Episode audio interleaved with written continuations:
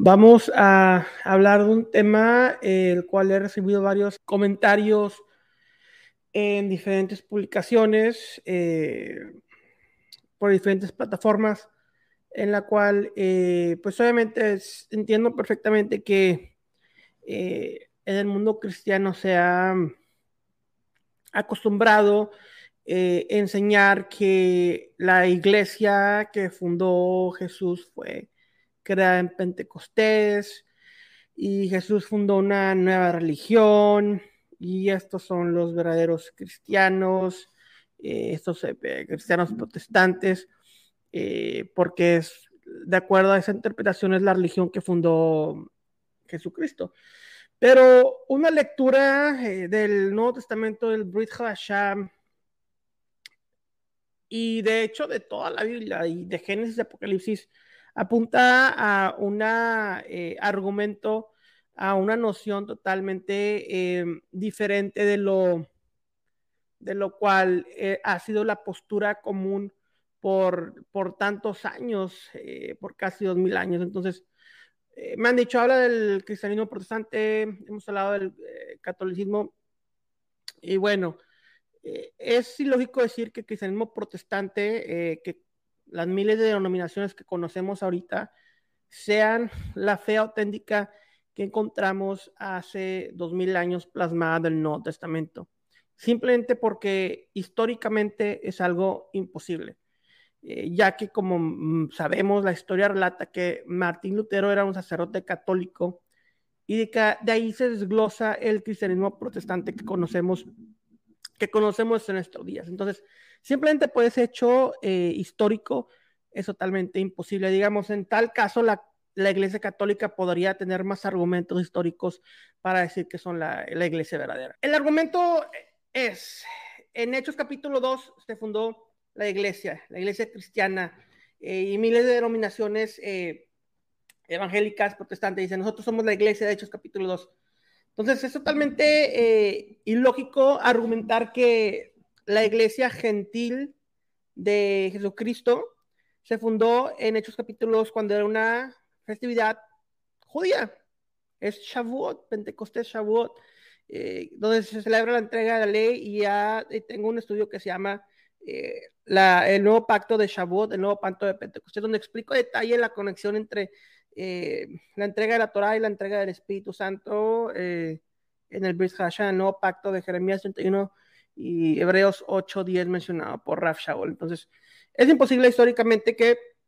la iglesia gentil se haya fundado en, en Hechos capítulo 2, sino que es la promesa de lo que hemos visto eh, por los profetas y pues el derramamiento del, del Ruach HaKodesh en eh, Hechos capítulo 2. Pero bueno, eh, vamos a hablar también acerca de que ellos fueron llamados los primeros cristianos en Antioquía. Hechos 11:26 dice, por cuanto encontró, y cuando lo encontró lo trajo a Antioquía y se reunieron con la iglesia por todo un año y enseñaban a las multitudes y a los discípulos se le llamó cristianos por primera vez en Antioquía. Ok, entonces uno de los nombres que le llamaban a esta comunidad eran los cristianos.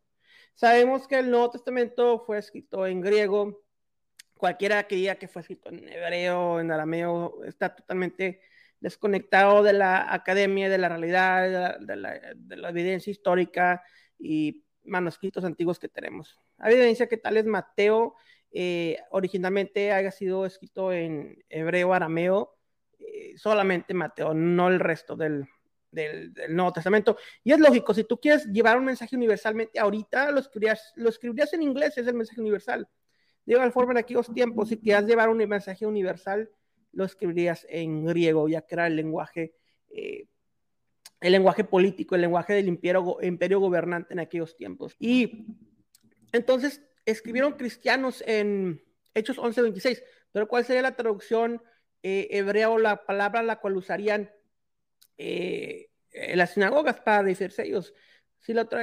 lo traducimos al hebreo, obviamente sería mesiánicos. Es el equivalente y me comentaban ahorita eh, alguien, una muchachita, y argumentando, es que, cristiano viene de Cristo y eh, Mesías de Mashiach. Claro, evidentemente es, algo que se deriva de estos dos eh,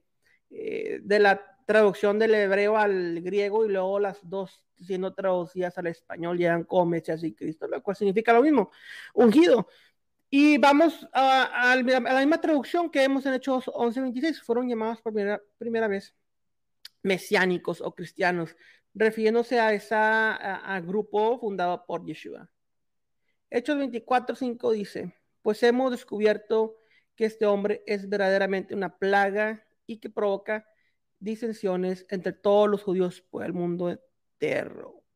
Y es el líder de la secta de los nazarenos. Entonces, aquí cuando vemos en Hechos 24, 5, que se refiere a Pablo como el líder de los nazarenos, como la secta de los nazarenos, vemos que lo que fundó Jesús no fue una nueva religión, sino que fue una secta o un, eh, o un movimiento más eh, de un grupo de judíos en aquellos tiempos. Teníamos la secta de los fariseos, la secta de los eh, saduceos,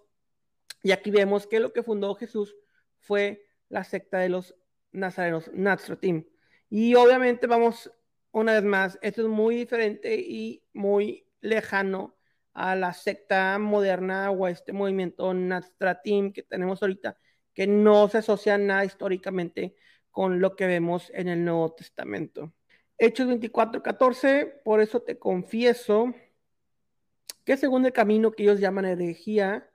así sirvo al Dios de mis padres, creyendo todas las cosas que en la ley y en los profetas están escritas, teniendo esperanza en Dios, la cual ellos también abrigan, que ha de haber resurrección de los muertos, así de justos como de injustos. Entonces, es otro que algunas personas eh, también interpretan como eh, otro nombre para la secta, la secta del